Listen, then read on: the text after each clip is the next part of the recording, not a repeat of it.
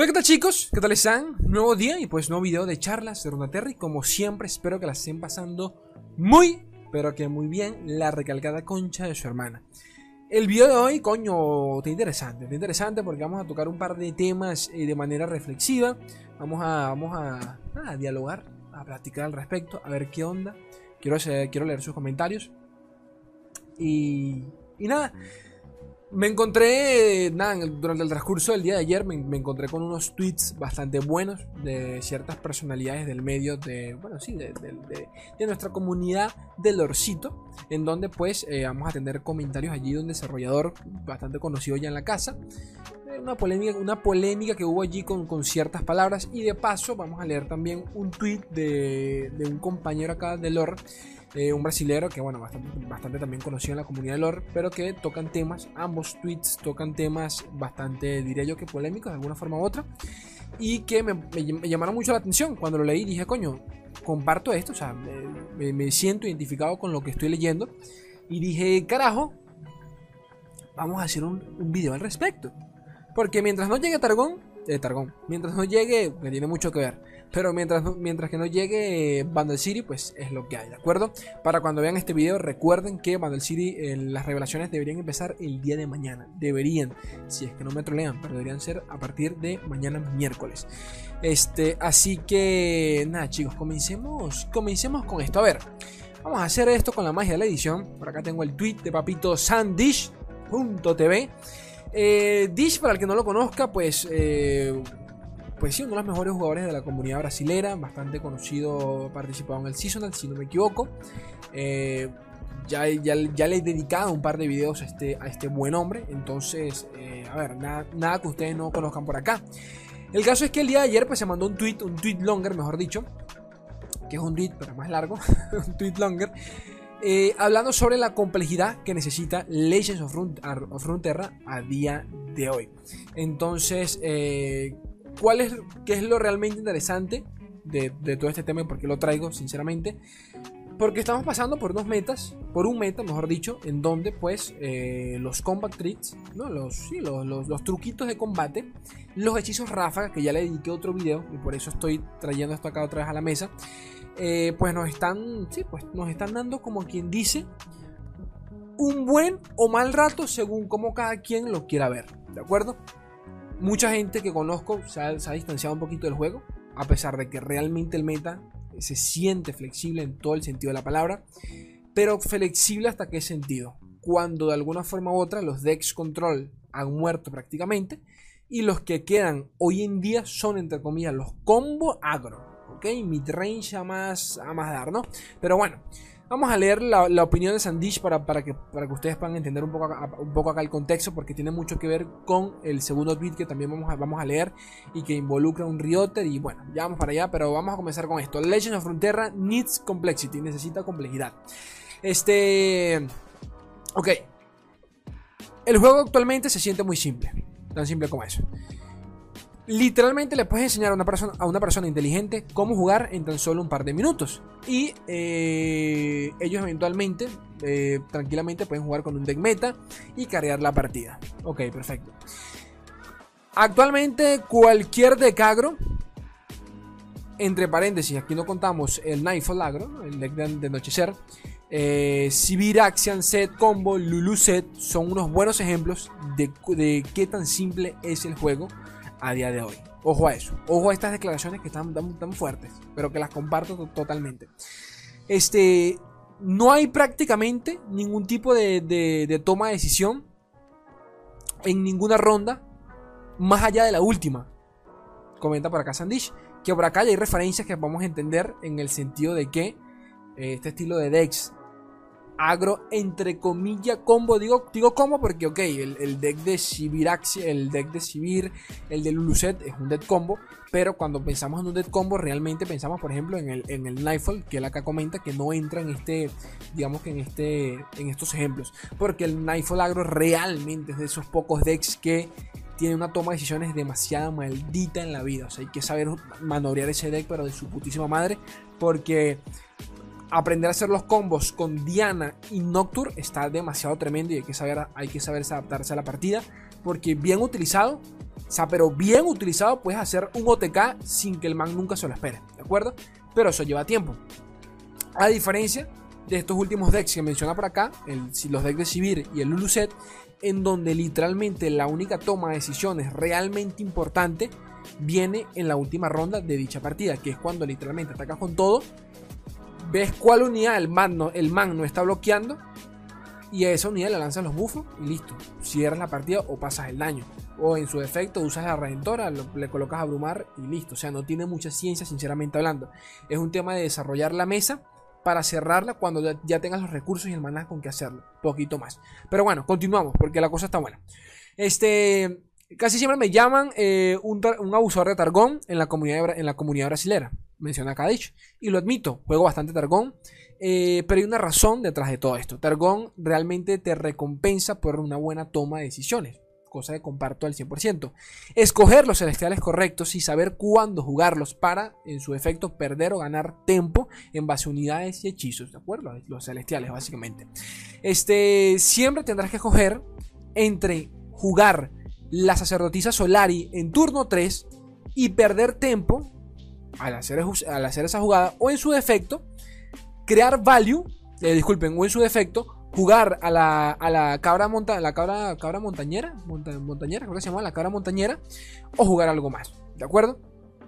Todo esto porque, a ver, la cabra te genera la gemita, pero más allá de eso, la cabra te permite tradear en contra unidades, cosa que de repente la sacerdotisa no te deja, ¿de acuerdo? Porque la, la, sacerdotisa básicamente, en todo el sentido de la palabra, es prácticamente como que pasar turno.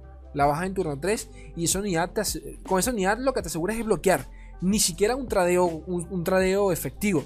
Como si lo puede hacer, por ejemplo, la cabra, que es lo que mencionan acá, en turno 3. Que la cabra yo sé que vale 2, pero en turno 3 te puedes bajar la cabra. Y tú sabes que en el 90% de, los casos la cabra va, este, te asegura ese tradeo, ¿ok? Pero bueno, continuamos.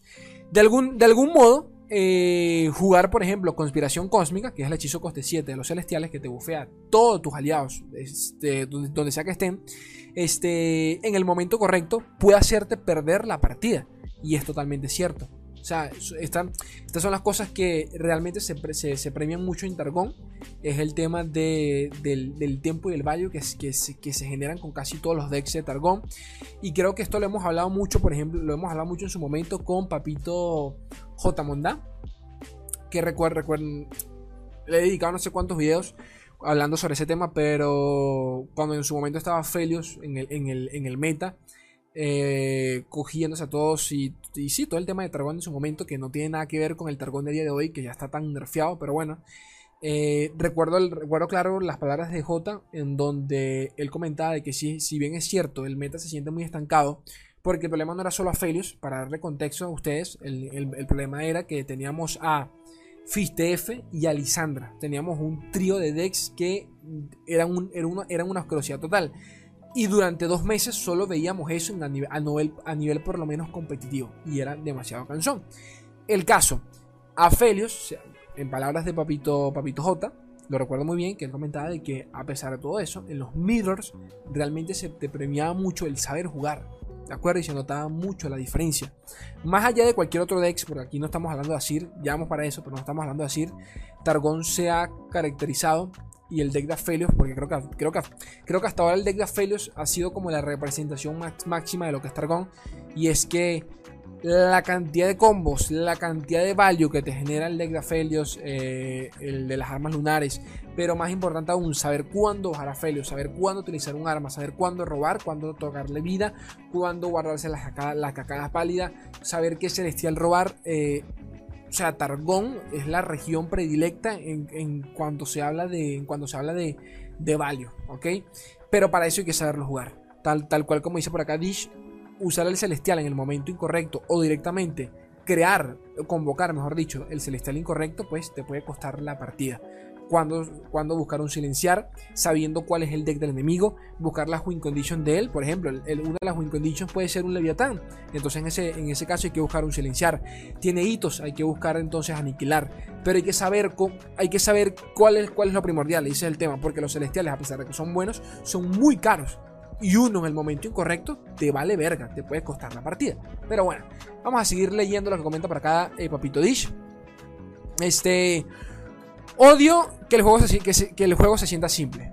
Robar una unidad, jugar una unidad, jugar el drop 1, jugar el drop 2, jugar el drop 3, jugar el drop 4, lanzar Ghost, que es el, hechizo de Jonia que le otorga evasión a una unidad por una ronda, este, lanzar ataque doble y ganar la partida. Me parece muy cómico que él diga esto, sinceramente, porque justo ayer recuerdo que estaba en una de las rankeds y literalmente me hicieron este combo. Que.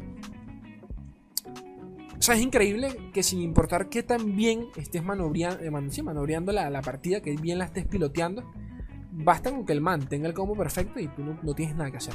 O sea, pasa, se llega a eso en donde dices, brosito, te jugué de manera perfecta y me ganaste solo porque tenías las cartas correctas. Que yo sé que muchos van a decir, bueno, Slay, pero esto de esto van los juegos de cartas. En eso, en eso estamos, estamos claros. Pero de nuevo, ¿se siente gratificante perder de esa forma? No. Eso es a lo que vamos. No es lo mismo perder sabiendo que cometiste un misplay, sabiendo que el error fue tuyo, a que directamente perder sabiendo que el hijo de puta pues tenía la ventaja porque su deck de mierda es básicamente atacar a saco y poner los hechizos de manera automática en el campeón que no esté bloqueando. Allí no hay realmente mucho que hacer. Y más cuando estamos hablando que son unidades que tienen escudo anti-hechizos, que o sea que pueden, eh, pueden directamente sobrevivir a dos daños, a dos hechizos directos. Entonces, coño, no me jodan. La, la, comparación, yo entiendo que es algo que muchos me podrán decir. Que ya vamos, ya vamos a retocar atrás ese tema. Porque tiene mucho que ver también con decks como por ejemplo a Ciridelia, que literalmente el deck en cuestión, no importa qué tan mal lo puedas jugar, siempre vas a tener la ventaja por la manera en que se juega el deck. ¿Ok? Pero bueno, ya vamos a hablar sobre ese tema. Continúo acá con lo que dice Dish. Este. Esta no es la forma en la que el competitivo debería funcionar. Si el objetivo es hacer un juego, el juego divertido, no puedo discutir en contra de eso. Mucha gente encontrará divertido a Felios, otros solo jugarán agro y otros directamente a Sir Irelia. ¿Ok? Mi punto aquí, comenta Dish, es que los mejores decks, y e, atentos a esto, los mejores decks deberían ser siempre los más difíciles de jugar, por lo menos en un ambiente competitivo. Y es algo que yo comparto al 100%. A ver, yo entiendo cómo, yo entiendo el por qué él dice esto, y creo que ya, si revisamos el historial de lore, ya es algo que ha ocurrido bastante. Por ejemplo, Lee Sin, creo que ha sido uno de los decks que más se ha jugado a nivel competitivo y es jodidamente complicado. Porque Lee Sin juega, se juega mucho de manera reactiva. Por ejemplo, pasaba mucho en su momento con Karmas Real. Karmas Real se juega totalmente de manera reactiva. O sea, es un deck que tú. O sea, tú no juegas. El que está jugando es el man. Y tú te adaptas. El que está jugando es el enemigo. Tú te adaptas a él. ¿De acuerdo? Cuando juegas con Karmas Real. Y ese, ese, ese tipo de decks controleros, pues realmente eh, pues premian mucho más, sinceramente, la, toma de decisiones. Mucha, esto, esta es la típica, ¿cómo decirlo? Esta es la típica discusión milenaria entre, bueno, sí, el, los decks controleros pues requieren más mano y el agro no me jodas, es ley, el agro, el agro también, porque nunca...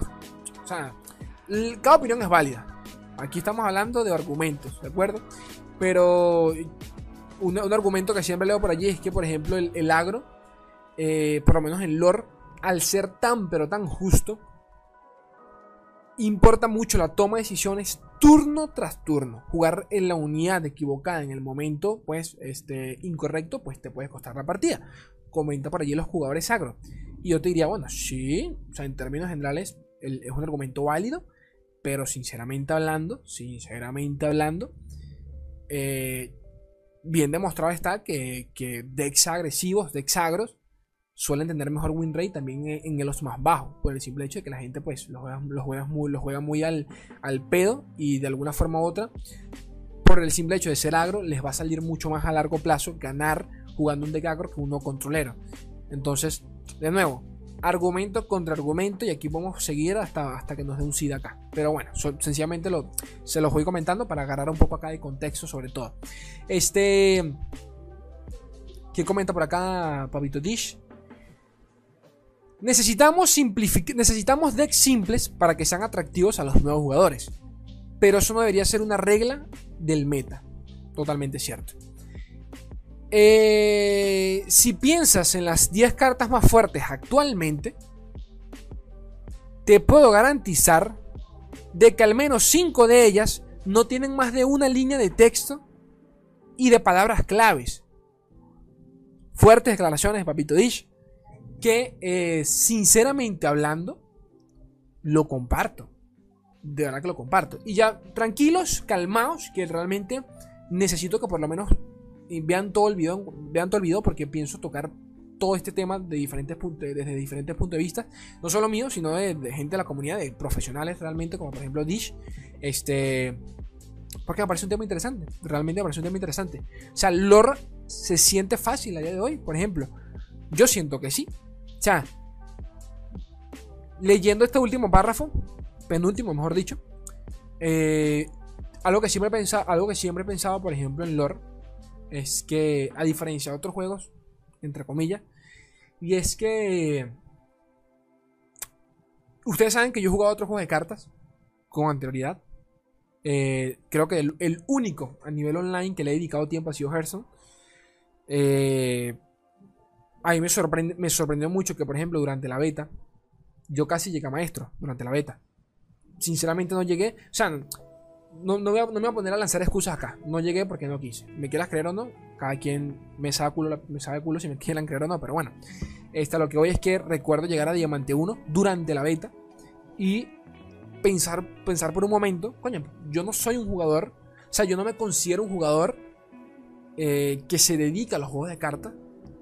Creo que el, género que más le he metido mano durante toda mi vida ha sido los RPG y en su defecto los MOBAs, específicamente LOL, ¿de acuerdo? Entonces, cuando recuerdo pensar, cuando llegué a Diamante, dije, coño, pero lore es fácil.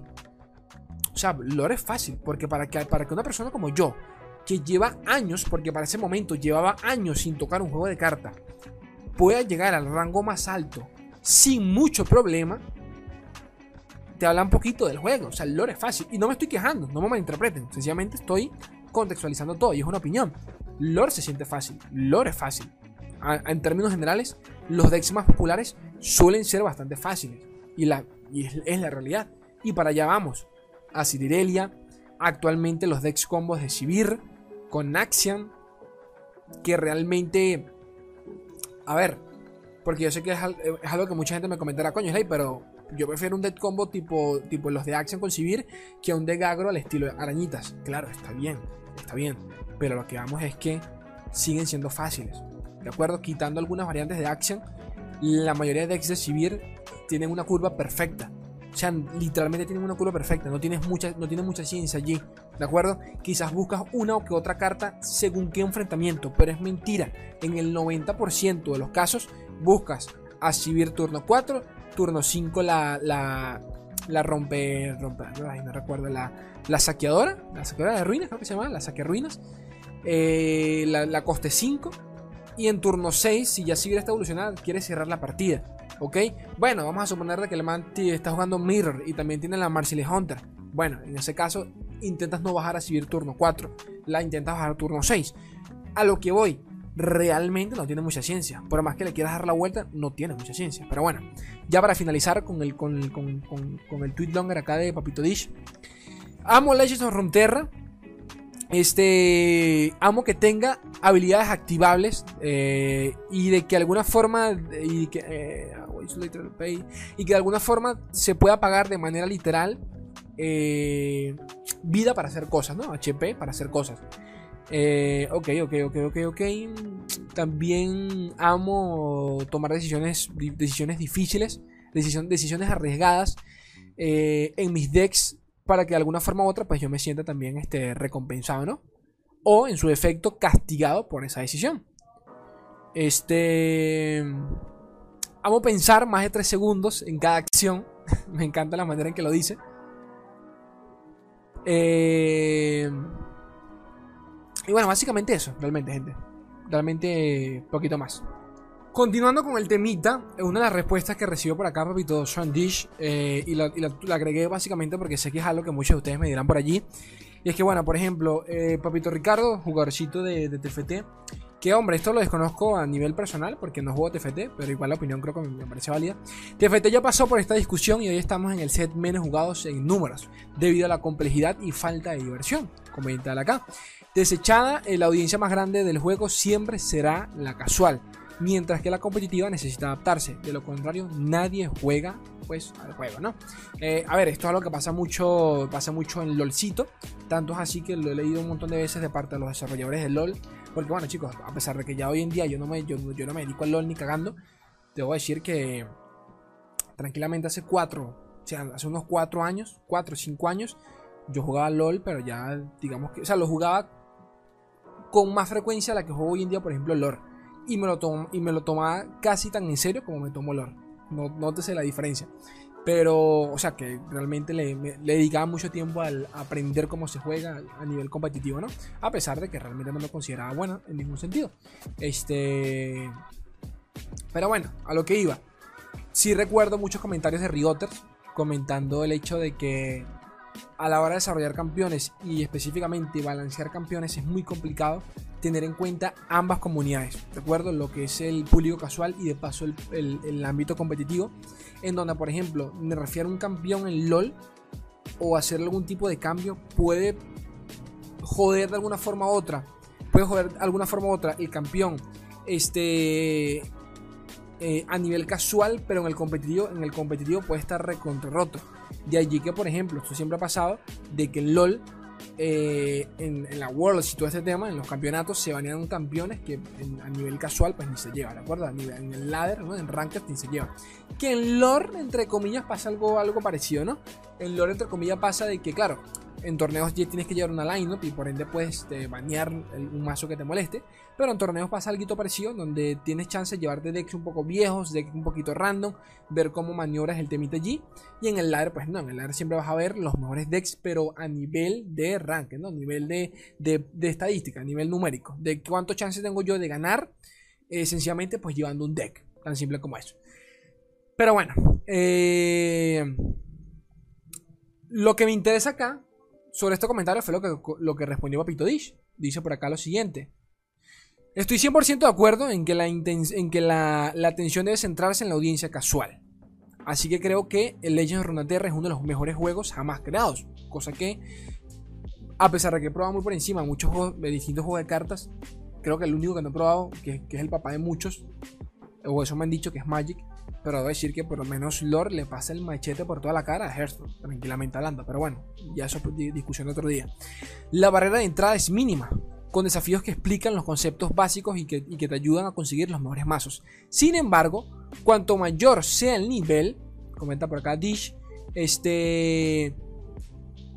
Sin embargo, cuanto mayor sea el, nivel, creo que la dificultad debería aumentar.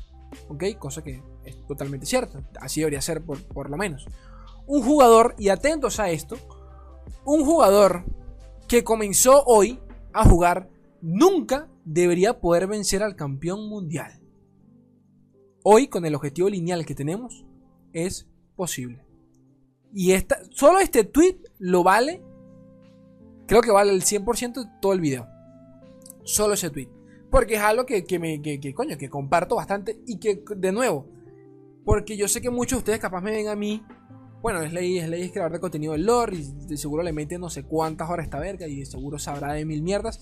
Y entre comillas, ok, yo creo que conozco muy bien la comunidad y me, gusta adentrarme mucho al competitivo, pero la, realidad es que yo no juego mucho lore, o sea, yo no juego tanto como ustedes creen. Siempre lo digo, muchos de ustedes segurísimo que le meten más horas al lore que yo, ¿ok?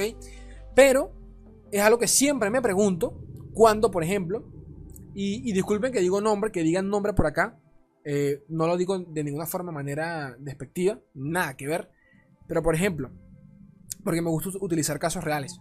en, la, última edición de la LRA, el torneo, la copa que se realiza eh, aquí en América, en Latinoamérica, recuerdo que este me tocó jugar contra J. A ver, y menciono J porque para mí J es uno de los mejores argentinos que hay por lo menos a nivel competitivo y de Latinoamérica, tranquilamente. Y recuerdo que me jugó, me jugó jugar el mejor de tres contra él. Le gané. Eh, las dos partidas se rindió como para ronda 7, recuerdo. Y el tema aquí no es, no es, el, no es la, el tema de que sea rendido ni nada. El tema es lo que yo pensé en ese momento. Y es, qué increíble que un jugador como yo, que yo sin duda alguna estoy consciente de que J me, me hace no un repaso, sino dos, no joda, cinco repasos por encima a nivel de conocimiento que tiene ese man en comparación conmigo. Pero siempre me parece, o sea, me sigue pareciendo increíble de que yo aún así le pude haber ganado. O sea, le, le gané, mejor dicho. Y le gané sin mucho drama. Sencillamente porque, bueno, obviamente que no me quito, no me, no me quito el mérito porque yo sé que a, nivel de promedio, seguramente yo esté por encima del promedio de jugadores de lore por, por, el simple hecho de que yo le dedico mucho tiempo a esta mierda.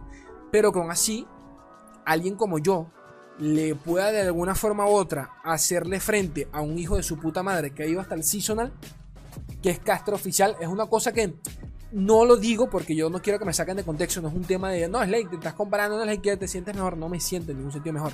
Es algo que cuando me pasó el momento siempre, siempre me, intriga el pensar de que eh, es como esta discusión que siempre tenemos sobre que realmente llegar a Master en lore no es gran cosa. A día de hoy llegar a Master en lore no es gran cosa y lo sigo pensando, lo sigo diciendo mil veces. No me parece gran cosa, yo soy maestro. Espero llegar ahorita al seasonal por, por, el, por el clasificando al, al top 700. Y si llego, y espero que llegue, no me voy a sentir mejor por eso, sinceramente. Si llego va a ser porque le voy a meter tiempo a jugar y si no llego, directamente voy a estar consciente que va a ser porque no jugué, porque no le metí tiempo. Y ya. Poco va a importar sinceramente mi habilidad en el proceso. Que sí, no estoy diciendo, o sea, no quiero que, me, me, que se alejen de la idea de que obviamente hay que saber, obviamente hay que, hay que entender, hay que tener conocimiento del juego, pero según qué meta realmente poco importa. ¿Ok? Pero bueno. Eh, digo esto en, relación a lo último que comenta acá. Papito, Papito Sandish. Y a ver, otro comentario que, que había por acá eh, de Papito Den. Eh, Den, este, ya, ya, de reactor de runaterraccg.com. Eh, jugador también de Seasonals. ojito, o sea que aquí puro pro de los pros. Pero bueno. mientras que estoy de acuerdo con la opinión, también siento que la gente está olvidando que Lore apenas lleva un juego lleva un juego, lleva un año, ¿ok? Y esto es, un esto es un tweet que agarré porque siento que es muy importante que, que ustedes lo tengan en mente, ¿no? Este. Debemos, debemos dejar de comparar lore con Magic, con Hearthstone o con cualquier otro juego de cartas que, lleguen más, que tengan más tiempo de desarrollo. Eh, ya que básicamente crear un juego complejo pues lleva tiempo y años, ¿no? Tan simple como eso. Entonces las cosas llegarán eventualmente. Comenta por acá, papito Den. Nada, lo, traje acá a la mesa porque es algo que, algo que, creo que no importa lo que haya dicho en los últimos 20 minutos, todo se cae básicamente por esto. Pero bueno, ustedes saben que aquí, aquí, aquí lo bueno es, es, el, es el diálogo, es hablar paja y debatir al respecto. Pero bueno, lo que dice él me parece totalmente cierto. Ahora, ahora que aquí sí viene lo chidori, viene lo, coño, cámara de mierda, enfócate, porfa. Viene lo bueno, y es que vamos a leer un tweet sobre un tweet que dejó por allí uno, uno de los, uno de los Rioters, eh, Riot Ya ustedes lo conocerán acá, los que lleven tiempo en, el canal, porque le he dedicado un par de videos. Eh, un tweet relativamente polémico, ¿no? Un tweet no, no, polémico, no polémico. El polémico acá soy yo, que lo estoy sacando un poquito, eh, un poquito de contexto para, para, sacar de qué hablar, pero que me, me llama mucho la atención. Vamos, vamos allá directamente. Y bueno, a ver, esto comenzó el día de ayer, 9 de agosto, en donde, este, si no me equivoco, el de Scarsi creo que es un, un caster, sí, aquí está, caster de, de, del Dorcito. Este, si no me equivoco, pasa que eh, todo lo hago en memoria, pero creo que este man, si no me equivoco, ha casteado mundiales, ha casteado, ha seasonals, ¿no? Pero bueno, el caso es que eh, el man se mandó un tweet en donde, nada, como pueden ver, Aquí está el tweet que se mandó. Y Emotional, Mr. Emotional, lo retuiteó, ¿no? Exactamente eh, haciendo un copy-paste tweet, del tweet original de Scarsi. ¿Qué es lo que dice el tweet original de Emotional? Pues jugar a Cirirelia eh, hace, le hace mucho daño a tu desarrollo como jugador a largo plazo. Ojo a esto. No hay forma alguna de que ninguno de estos jugadores que juegan a Ciridelia sean realmente diamante. Ojo a esta palabra. Eh, debe ser tranquilamente el deck, el mazo más jodidamente mal jugado que he visto jamás. Abro paréntesis. Y aún así, de alguna forma u otra, tienen el chance de ganar en base a robo de carta, ¿no? En base a... Sí, tienen el chance de remontar por el, hecho de, ser así Direlli. Básicamente ese es el tweet original que comentó Skarsik. Emotional lo retuiteó, citando exactamente lo mismo, haciendo un copy-paste.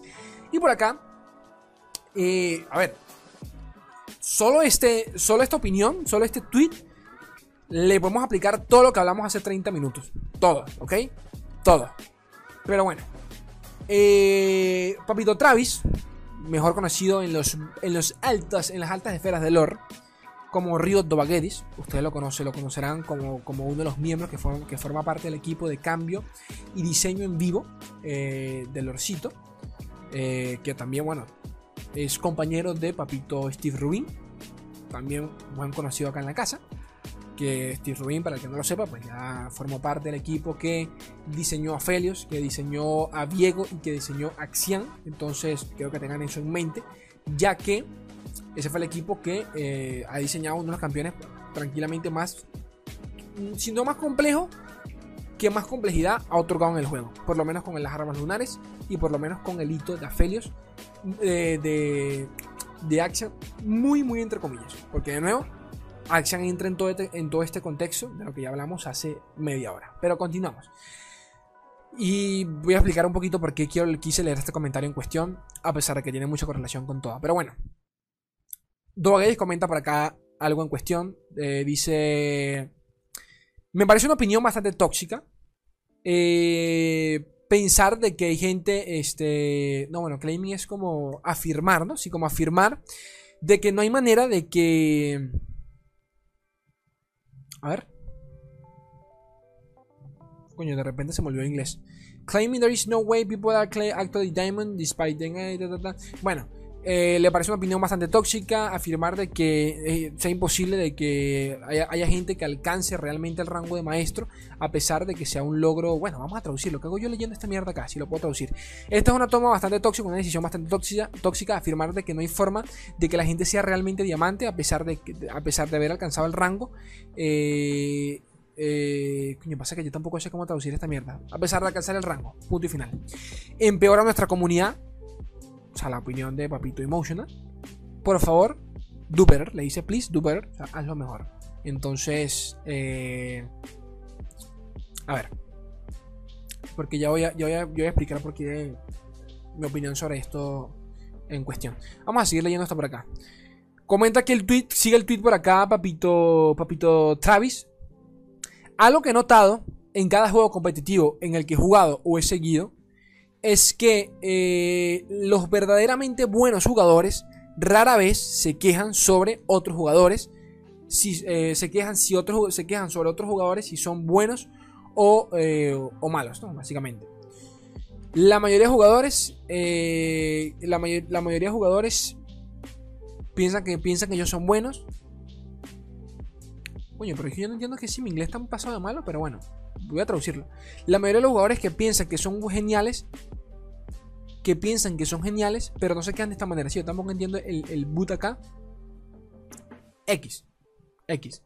La opinión acá realmente lo importante es, la, lo de arriba. Y no, y no se detiene, hijo de su puta madre, porque la cosa continúa acá. ¿Dónde está el siguiente tweet? Ah, bueno, Emotional le responde al, al, al Rioter diciéndole que coño, es un, es un copypasta, loco. O sea, es un chiste, no me jodas. Bájale dos. Eh, y le explica. Y, yo sé copy-paste, like a meme, como un meme. Este, es por eso que copié el tweet, palabra por palabra, eh, letra por letra. De alguna forma u otra, Emotional se lo comenta, pienso yo que de manera un poco irónica y sarcástica, que lo entiendo, yo también lo hubiese hecho exactamente igual. Y Travis le vuelve a contestar, le dice, eh, estás diciendo de que, es, que es correcto ser tóxico, ser tóxico siempre y cuando sea para compartir la idea de otras personas en este caso haciendo referencia que copió lo mismo que comentó alguien más, ¿no? Sobre Asidelia. Este, me parece eh, que es malo para la comunidad esparcir la toxicidad, aun y cuando otros, eh,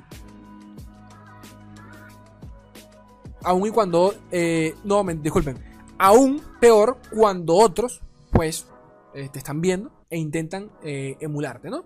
Intentan copiarte. Haciendo referencia a que, bueno, Emotional también es creador de contenido dentro de, dentro de la comunidad de lore y que no solo eso, pues es un jugador bastante top, ¿no? En, lo que viene a ser la, eh, el ámbito competitivo. El tema acá, y por lo cual lo, lo quise mencionar un poquito, además de lo que ya les dije hace 5 minutos, y es que Riot Games también fue el mismo Rioter que redactó la, disculpa muy entre comillas que se, que se lanzó Riot cuando salió el temita, cuando lanzaron a Cirirelia. El deck la rompió durante el primer parche.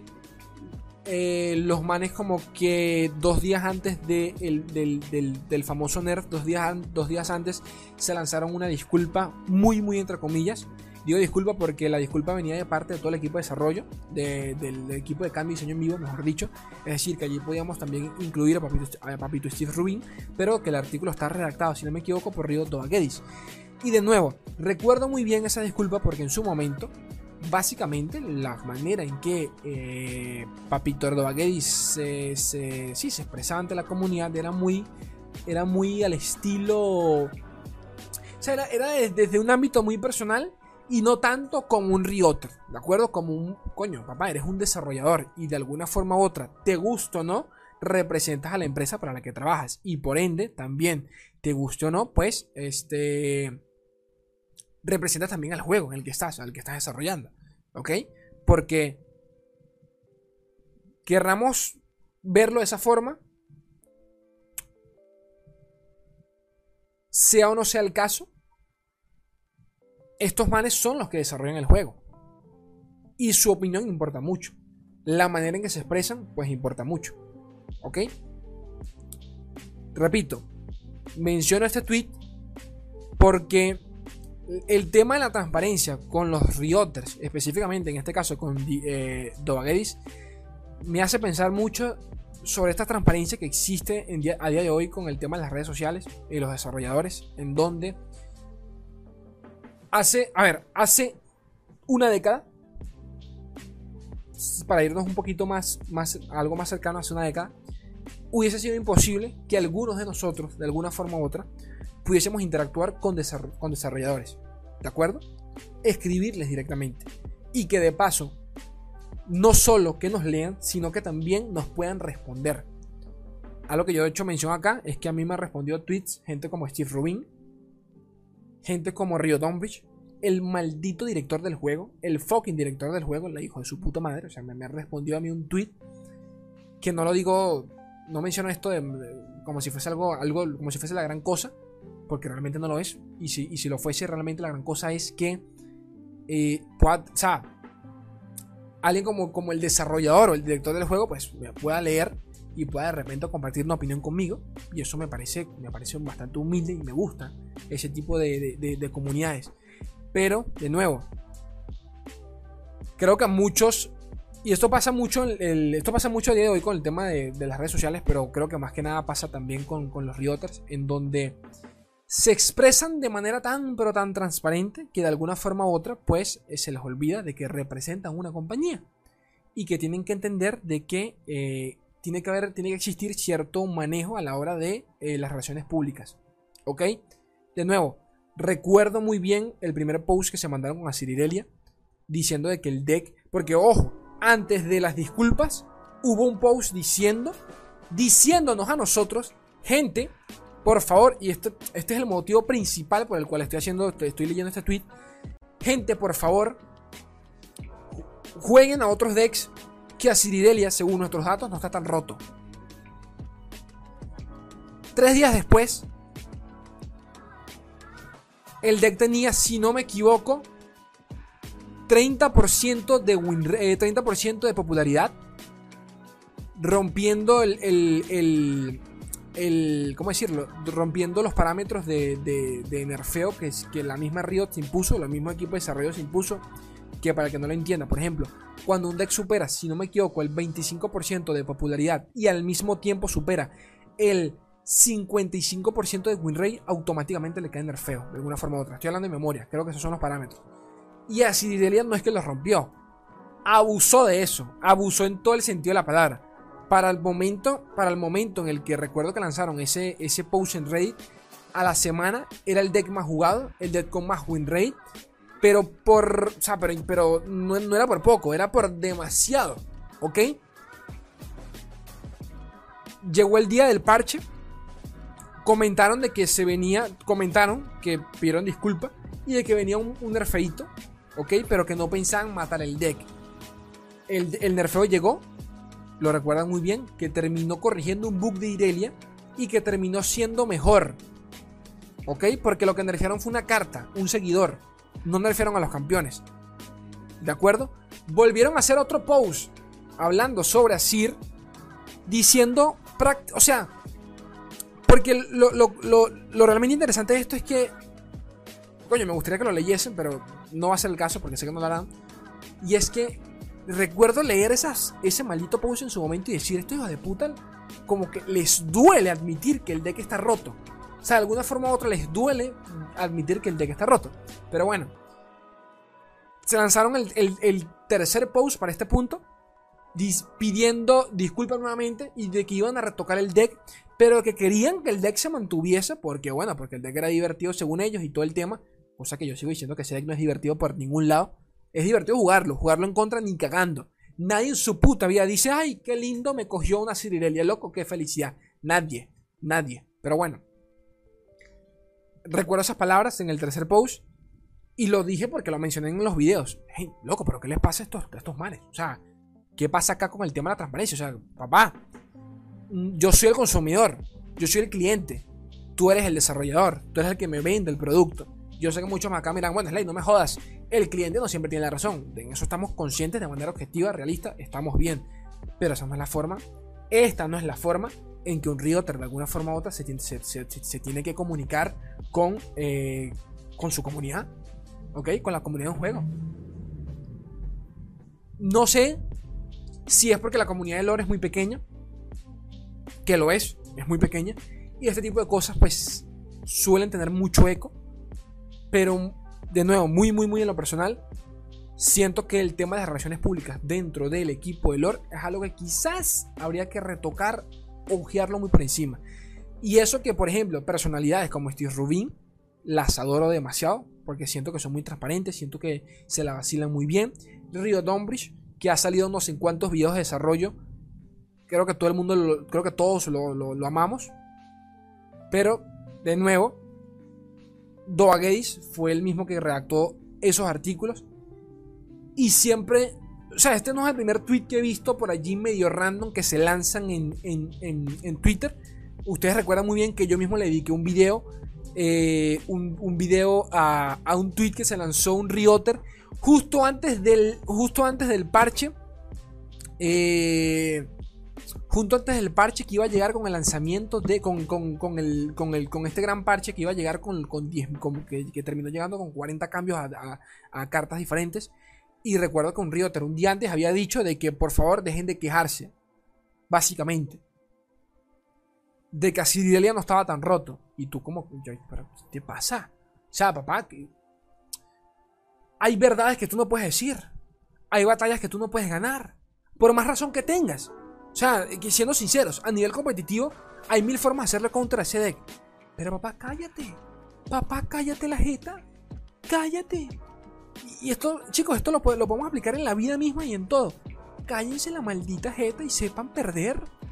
¿Qué, qué boberías esto está respondiéndole a un creador de contenido? Parece mongólico, loco. Coño, ¿me disculparán? ¿Me disculparán? Hay batallas que hay que hacer perder. Punto y final y ya. O sea, yo. ¿Qué sentido tiene discutir con. por algo que tú sabes que no vas a. no le vas a sacar provecho en ningún sentido? Y yo sé que muchos me dirán, bueno, Sly, pero son, son, riotas, también son personas, su, su, opinión no representa a, a, la empresa como tal, que es muy cierto, totalmente válido. Esta, es más, estoy muy seguro de que esta opinión es más que nada como jugador. Pero aún así, coño de tu madre, en él recaen todos los cambios que hay en el juego. No es la forma, punto y final. X. Por último, un comentario que dejó acá, papito, Grab, Grab, Grab, Nunca, nunca, nunca sé cómo pronunciar el, nombre, el, nombre de este man. Sobre el, el, el tweet de, de Mr. Emotional. Y es que, bueno, este. Y nada, sobre el tema de Cirirelia, que de nuevo tiene correlación con, con, las palabras de Dish.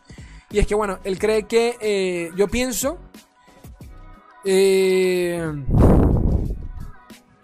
que tiene que ver con el hecho de que la gran, la gran parte del daño proveniente de estos decks o de este deck de Cirirelia en cuestión eh, viene de tokens, ¿de acuerdo? Tokens es básicamente, para el que no sepa, es de unidades que se invocan o se generan por otra unidad. En este caso, los soldados Asir, ¿de acuerdo?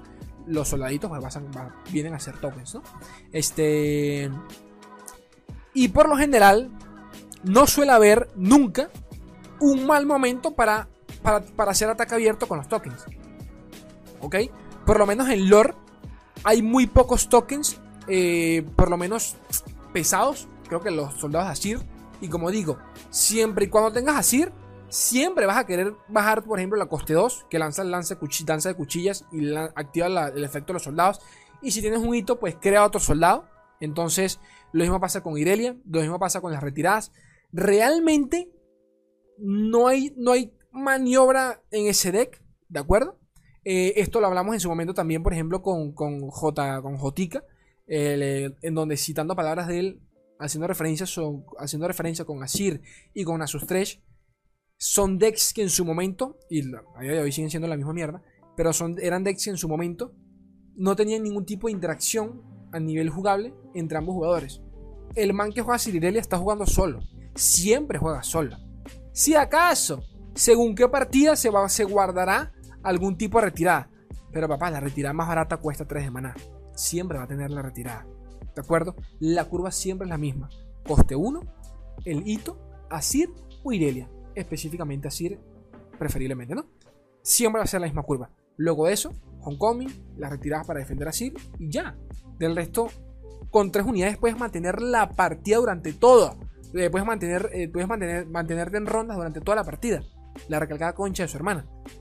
Y bueno, básicamente este, digo esto para que entiendan aquí la opinión de, de Grab.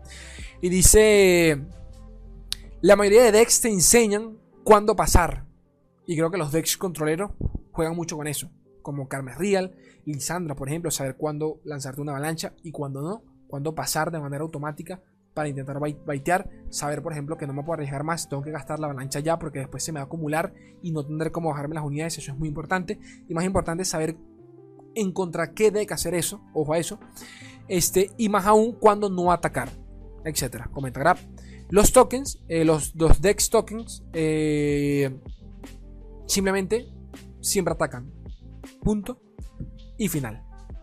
Esa vendría a ser la opinión de eh, Papito Grab y todo este tema de Asirirelia, de, de la simplicidad que tiene actualmente el lore.